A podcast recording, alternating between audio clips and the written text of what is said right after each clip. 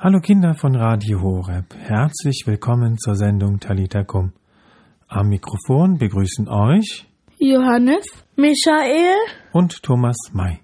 Der 25. April ist der Gedenktag des Evangelisten Markus. Darum möchte ich euch heute den Evangelisten und sein Evangelium vorstellen. Markus ist neben Matthäus und Lukas und Johannes einer von vier Evangelisten im Neuen Testament. Markus hat das älteste Evangelium geschrieben. Das sichert ihm einen besonderen Platz. Wer könnte uns besser das Markus-Evangelium vorstellen als Markus selber? Darum machen wir wieder eine kleine Zeitreise in das Jahr 70 nach Christus in eine christliche Gemeinde in Syrien. Grüß Gott, lieber Evangelist Markus. Hallo liebe Kinder. Können Sie sich den Kindern kurz vorstellen? Mein Name ist Johannes Markus aber man nennt mich immer nur Markus.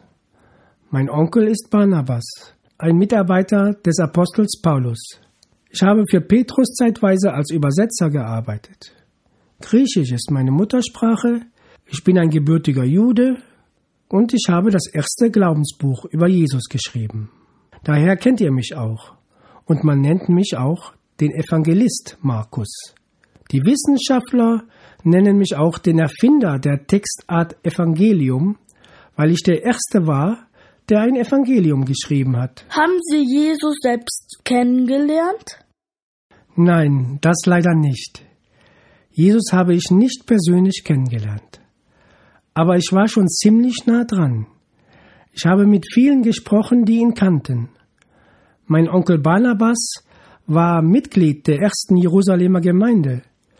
Mit Petrus habe ich gesprochen und den Paulus habe ich auf der ersten Reise ein Stück begleitet. Ich habe alles gesammelt, was ich über Jesus in Erfahrung bringen konnte. Und das Haus meiner Mutter in Jerusalem war der Treffpunkt der ersten Christen dort. Was ist denn ein Evangelium? Das Evangelium ist keine Missionsschrift und auch kein Handbuch für Wanderprediger, noch ein Werbetext für Juden und Heiden. Ich habe für meine Gemeinde geschrieben, um ihren Glauben zu stärken und ihren Glauben lebendig und wachsam zu halten. Ich habe versucht, das, was Jesus uns sagen wollte, so weiterzugeben. In meiner Gemeinde lebten Frauen und Männer, Juden und Griechen, Reiche und Arme, zusammen Tür an Tür. Das war nicht immer leicht. Viele Gemeindemitglieder waren, bevor sie Christen geworden sind, nicht Juden und kennen die jüdischen Traditionen von Jesus nicht so gut. Viele waren auch vorher Juden gewesen. So entstanden natürlich viele Fragen, ob man als Christ die jüdischen Gesetze zusätzlich befolgen sollte oder nicht. Wir Christen waren ja nur ein kleiner Teil in der Stadt, eine Minderheit. Die meisten waren weder Juden noch Christen. Kleinere Gruppen wurden fast immer benachteiligt damals und ausgeschlossen. So gab es für den Glauben immer zwei Gefahren. Man hatte Angst, ausgelacht zu werden und versteckte seinen Glauben, oder man wollte unbedingt zeigen, dass man anders ist als die anderen und hat manchmal etwas übertrieben. Wie kam es dazu, dass Sie alles aufgeschrieben haben? Das Aufschreiben brauchte einfach seine Zeit. Es war auch erstmal nicht nötig, alles schriftlich festzuhalten. Dann aber war es ein Gebot der Stunde, die Geschichten Jesus auch schriftlich aufzuschreiben. Was heißt das?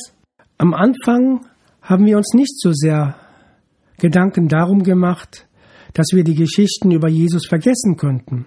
Ich habe ehrlich gesagt auch nicht an euch, hier die Menschen im dritten Jahrtausend, gedacht. Ich habe immer schon Berichte und Zeugnisse gesammelt, aber gegen Ende der 60er Jahre des ersten Jahrhunderts habe ich alles zusammengefasst. Warum? Im Jahr 66 gab es eine große Revolte unter den Juden. Sie wollten die Römer vertreiben. Daraufhin haben die Römer mit Krieg und Vergeltung geantwortet. In diesen vier Jahren haben viele Juden Jerusalem verlassen. Über eine Million Juden starben. Fast hunderttausend wurden als Sklaven verkauft. Der Tempel wurde zerstört. Viele von uns Christen sind natürlich auch geflohen. Jetzt war es höchste Zeit, alles aufzuschreiben und zu dokumentieren. Denn die gute Nachricht, das Evangelium, sollte ja nicht vergessen werden. Hier habe ich alles aufgeschrieben. Ich wollte den Glauben an Jesus sichern. Die gesammelten Geschichten habe ich auch immer in meiner Gemeinde beim Gottesdienst selbst vorgelesen. Von wem haben Sie denn die Jesus-Berichte bekommen? Es wurden natürlich sehr viele Geschichten über Jesus erzählt. Einige mündliche Erzählungen habe ich aufgeschrieben. Einige schriftliche Texte habe ich gesammelt. Aber nicht alle Geschichten entsprachen auch der Wahrheit. Einige waren übertrieben, andere erfunden. Ich habe nicht alles genommen, was ich fand, nur das, was mir besonders wichtig erschien. Ich glaube, Gott hat mir dabei auch sehr geholfen. Was waren denn Ihre wichtigsten Dokumente? Die älteste und wichtigste Geschichte, die ich gesammelt habe, ist die Leidensgeschichte von Jesus bis zu seiner Auferstehung. Sie ist von einigen aus der Jerusalemer Gemeinde kurz nach dem Tod Jesu aufgeschrieben worden. Der Tod und die Auferstehung ist das absolut Wichtigste im Leben Jesu. Und dieses Ereignis hat man sehr schnell aufgeschrieben. Darüber war ich natürlich auch sehr dankbar. Es wurde auch schon sehr bald im Gottesdienst vorgelesen. Nach einigen Jahren intensiver Recherche hatte ich eine ganze Reihe verschiedener Geschichten, die man inhaltlich sortieren konnte. Ich habe eine Sammlung von Gleichnissen, Wundergeschichten, Streitgespräche und Jüngerworte. Auch in Galiläa konnte ich eine Menge Infos finden. Gab es auch Texte, die sich widersprochen haben? Ja, natürlich. So wie es zwei verschiedene Menschen so gibt, so gibt es auch unterschiedliche Sichtweisen. Wenn zwei Menschen dasselbe Erlebnis beschreiben, gibt es natürlich auch zwei verschiedene Geschichten. Für den einen ist dieses wichtig, für den anderen jenes. So gab es das Problem, dass einige Eigenschaften Jesu in einigen Geschichten mehr betont werden als andere und natürlich umgekehrt, je nachdem wann und für wen die Geschichten erzählt wurden. Haben Sie ein Beispiel? Zum Beispiel die Wundergeschichte. Hier ist Jesus der mächtige Sohn Gottes, aber in der Passionsgeschichte ist Jesus der schwache und leidende Mensch. Das sieht auf dem ersten Blick sehr widersprüchlich aus. Wie haben Sie denn das Problem gelöst? Ich habe es einfach so übernommen, weil beides zu Jesus gehört. Das sind die Erfahrungen, die die Menschen mit Jesus gemacht haben. Diese habe ich gesammelt und aufgeschrieben. Genau darüber gilt es auch nachzudenken. Bei vielen Geschichten wusste ich nicht genau, wann und wo sich das ereignet hatte. Bei manchen Erzählungen gab es Ortsangaben. Dann war ich schon sehr froh. Ich wollte ja eine ganze Geschichte von Jesus erzählen. Über die Kindheit habe ich nichts geschrieben. Die braucht man auch nicht, um Jesus richtig zu verstehen. Darum beginnt meine Geschichte erst mit der Taufe von Jesus. Jetzt musste ich meine gesammelten Geschichten sortieren. Wenn man nicht genau weiß, wann und wo es war, dann muss ich mich ja trotzdem für eine Reihenfolge entscheiden. So habe ich mich für eine Reihenfolge entschieden, die den Weg Jesu von Galiläa nach Jerusalem beschreibt. Der Rahmen ist der Weg Jesu ans Kreuz. Das ist das Gerüst meines Evangeliums. Das Leben von Jesus ist der Weg des mächtigen Gottessohnes von Galiläa nach Jerusalem, der ohnmächtig am Kreuze stirbt. Jede einzelne Geschichte sollte immer im Zusammenhang mit Tod und Auferstehung Jesu gesehen werden.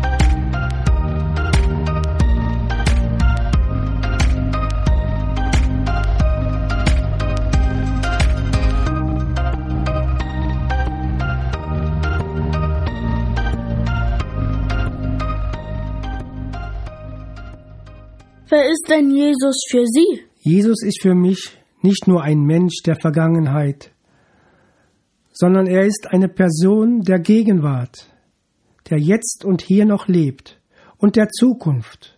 Er ist der große Prophet, der faszinierende Wundertäter, der gute Lehrer aus Galiläa, dessen Worte und Taten einen unauslöschlichen Eindruck hinterlassen.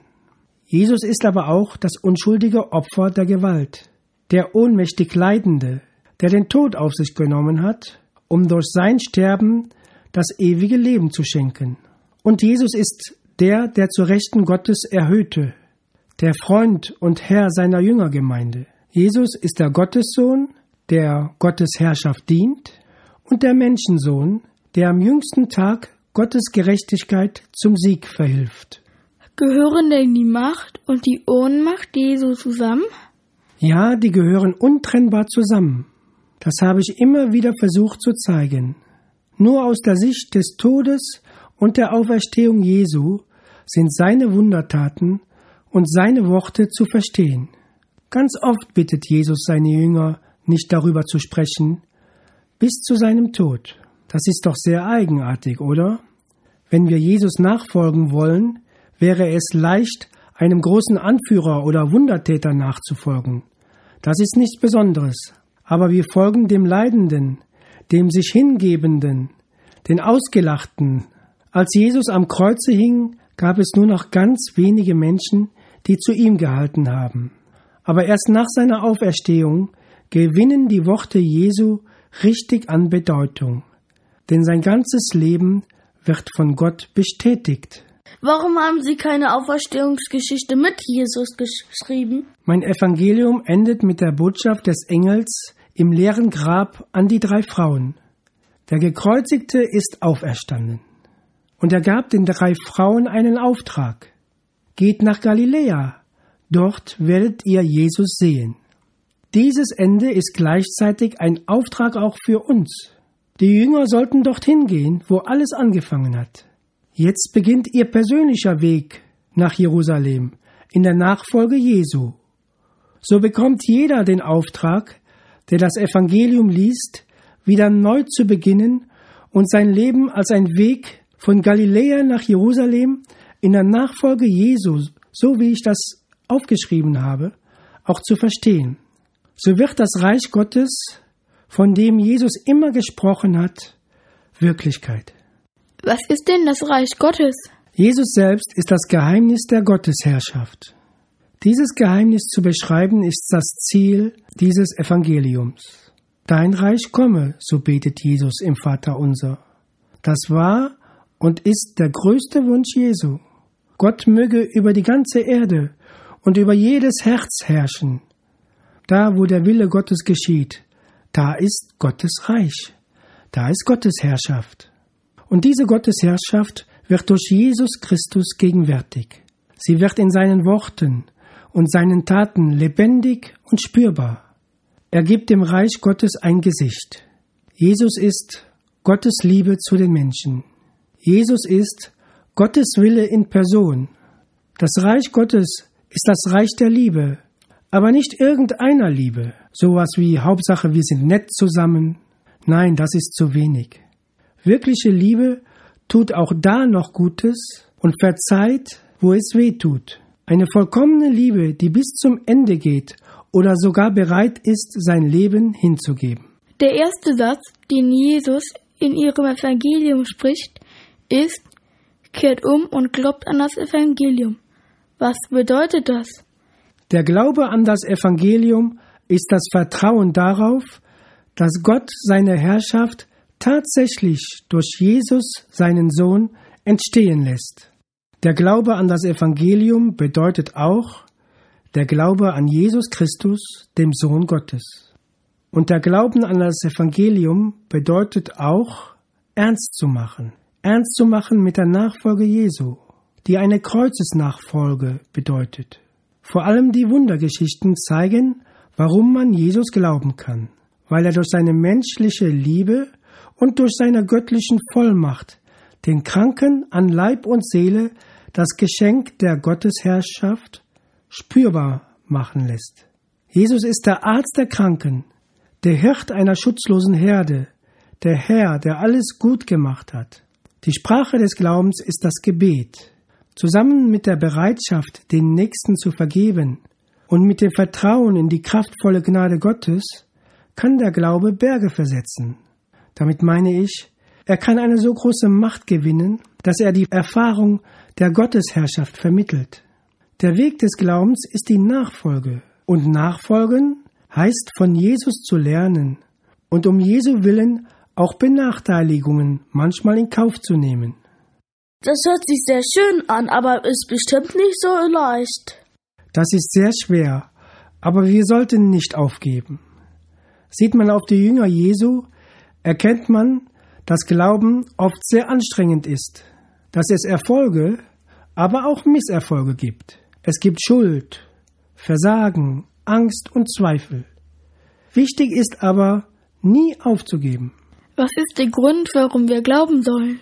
Ich habe versucht, so einfach wie möglich die Erfahrung der Menschen mit Jesus aufzuschreiben. Jeder sollte die Nachricht verstehen. Es gibt so viel Ungerechtigkeit, Schuld und Unheil in der Welt. Die Menschen vergrößern jeden Tag ihre Schuld aufs Neue. Jesus ermöglicht einen neuen Anfang. Jesus schenkt den Menschen die Erfahrung der Sündenvergebung, der Befreiung und der Erlösung. Das Reich Gottes eben, das ist die Gottesherrschaft. Es ist ein Fachwort, das erklärt werden muss. Jesus erklärt es durch sein Tun und sein Leben. Lest selber nach und ihr werdet es verstehen. Was bedeutet das Wort Evangelium? Das Wort Evangelium ist griechisch und bedeutet gute Nachricht oder frohe Botschaft. Die Geschichten über Jesus versprühen eine große Freude. Freude darüber, dass es Jesus gibt. Freude darüber, dass er so ist, wie es Gottes Wille, wie Gottes Liebe und Gottes Gerechtigkeit entspricht. Jesus beschreibt sich als Bräutigam, der ein tolles Hochzeitsfest gibt, auf dem man sich von Herzen gut gehen lassen darf. Die Zeit Jesu ist eine Festzeit, weil die Gottesherrschaft nicht Angst macht, sondern Vertrauen schafft. Die Freude über Jesus ist keine Schau, sondern ein Ausdruck tiefer Dankbarkeit, die aus der eigenen Erfahrung mit Gott wächst. Und die Wundergeschichten zeigen natürlich auch diese Freude. Es ist sicher, dass Jesus tatsächlich Menschen geheilt und Dämonen ausgetrieben hat. Jesus ist ein naher Freund und ein fremder Gast. Ein naher Freund, nicht weil wir in der Lage wären, ihn zu verstehen, sondern weil er in der Lage ist, uns zu verstehen. Und er ist ein fremder Gast, nicht weil er sich vor uns versteckt, sondern weil wir vor ihm weglaufen. Jesus ist natürlich das große Thema des Evangeliums. Aber das große Thema Jesu ist Gott. Und die Anziehungskraft, die von Jesus ausgeht, dient dazu, von Gott begeistert zu werden. Das kann man im wahrsten Sinne des Wortes so verstehen. Wie wichtig ist das Alte Testament, um Jesus verstehen zu können? Es ist die Voraussetzung. Ohne das Alte Testament ist Jesus nicht zu verstehen. Ich beginne mein Evangelium mit einem Zitat aus dem Alten Testament. So wichtig ist es. Genauer aus dem Buch Jesaja. Jesus kann nur im Geist der Propheten verstanden werden. Jesus ist die Erfüllung der Verheißung aller Propheten.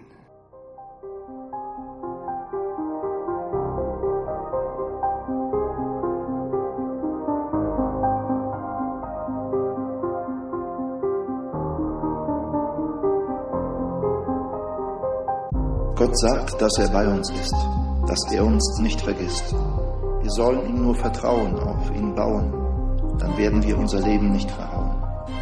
Er liebt uns wie ein guter Vater sein Kind, weil wir seine Kinder sind. Und er sagt uns, er lässt uns nicht im Stich, nicht dich und nicht mich.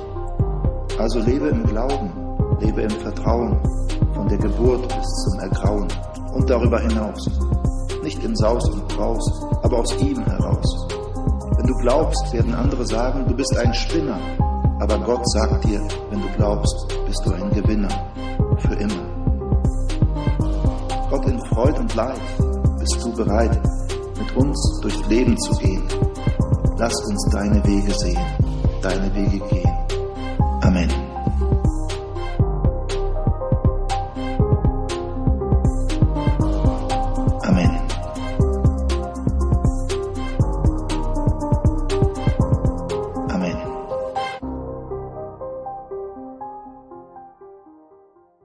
Haben Sie noch ein gutes Wort für die Kinder? In dem Menschen Jesus wird Gottes Macht sichtbar. Das ist unbegreiflich. Es wird nicht von den Juden begriffen, auch nicht von den Jüngern vor der Auferstehung, erst durch das Kreuz und durch seine Auferstehung. Diese Erfahrung des Auferstandenen wünsche ich euch. An Ostern lese ich immer die Passionsgeschichte und ich erzähle nicht von den Begegnungen mit dem Auferstandenen, sondern ich möchte sie erlebbar machen. Deshalb endet meine Passion mit dem leeren Grab. Dann höre ich auf zu lesen und jeder kann im persönlichen Gebet mit dem Auferstandenen selber sprechen, ihm begegnen. Nimm mein Evangelium und lies.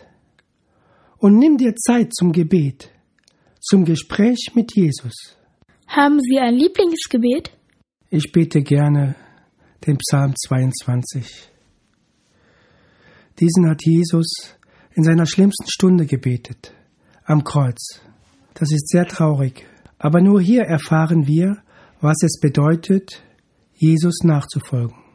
Mein Gott, mein Gott, warum hast du mich verlassen? Bist fern meinem Schreien, den Worten meiner Klage. Mein Gott, ich rufe bei Tag, doch du gibst keine Antwort. Ich rufe bei Nacht und finde doch keine Ruhe aber du bist heilig. Du thronst über dem Lobpreis Israels. Dir haben unsere Väter vertraut. Sie haben vertraut und du hast sie gerettet. Zu dir riefen sie und wurden befreit. Dir vertrauten sie und wurden nicht zu Schanden. Ich aber bin ein Wurm und kein Mensch, der Leute Spott vom Volk verachtet. Alle, die mich sehen, verlachen mich, verziehen die Lippen, schütteln den Kopf. Du bist es, der mich aus dem Schoß meiner Mutter zog, mich barg an der Brust der Mutter. Von Geburt an bin ich geworfen auf dich. Vom Mutterleib an bist du mein Gott. Sei mir nicht fern, denn die Not ist nahe und niemand ist da, der hilft. Amen.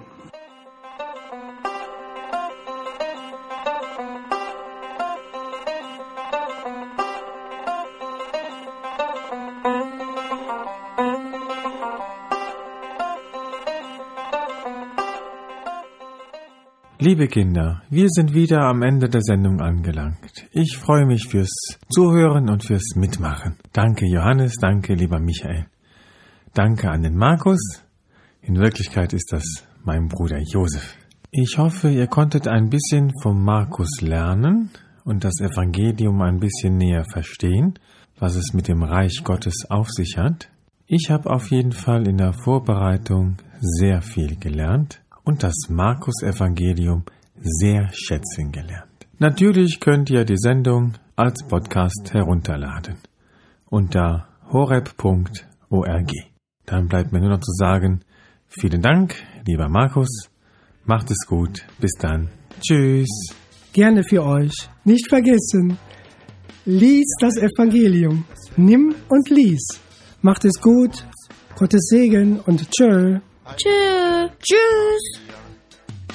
Heiliger Michael, Heiliger Gabriel, Heiliger Raphael, bittet für uns, bittet für uns, bittet für uns vor Gott, unserem Herrn.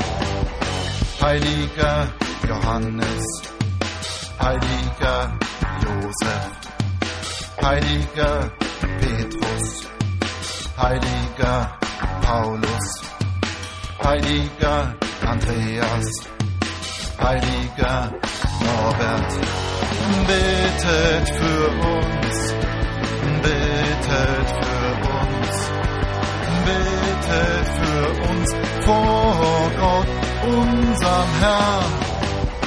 Heiliger Franziskus, heiliger Benedikt, heiliger Dominikus, heiliger Don Bosco, heiliger Philipp Neri, heiliger Stephanus, betet für uns, betet für uns, betet für uns vor Gott, unserem Herrn. Heiliger Thomas, heiliger Martin, heiliger Nikolaus, heilige Teresa, heilige Clara, heilige Elisabeth, betet für uns, betet für uns, betet für uns vor Gott, unserem Herrn. Heilige Anna, heilige Katharina, heilige Edelstein, heilige Sarah, heilige Julia, heilige Magdalena, betet für uns, betet für uns, betet für uns vor Gott, unserem Herrn, betet für uns, betet für uns, betet für uns vor Gott, unserem Herrn. Alle Heiligen des Himmels, bittet für uns auf Erden. Heiliger Daniel, heiliger Christophorus, betet für uns, betet für uns, betet für uns vor Gott, unserem Herrn, betet für uns, betet für uns, betet für uns vor Gott, unserem Herrn. Amen.